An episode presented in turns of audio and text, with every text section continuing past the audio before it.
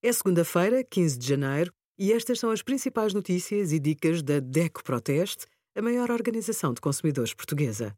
Hoje, em DECO.proteste.pt, sugerimos Cabaz alimentar sem IVA zero aumenta quase 8 euros, devolução de propinas, como funciona o prémio salarial para recém-diplomados e os resultados dos nossos testes a café em grão.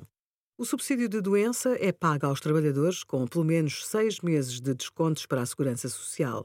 Na contagem é possível considerar o mês em que ficam doentes, desde que haja pagamento de contribuições para a Segurança Social.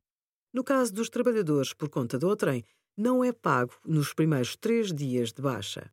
Este período aumenta para 10 dias nos trabalhadores independentes e para 30 dias no caso de quem esteja abrangido pelo regime do Seguro Social Voluntário.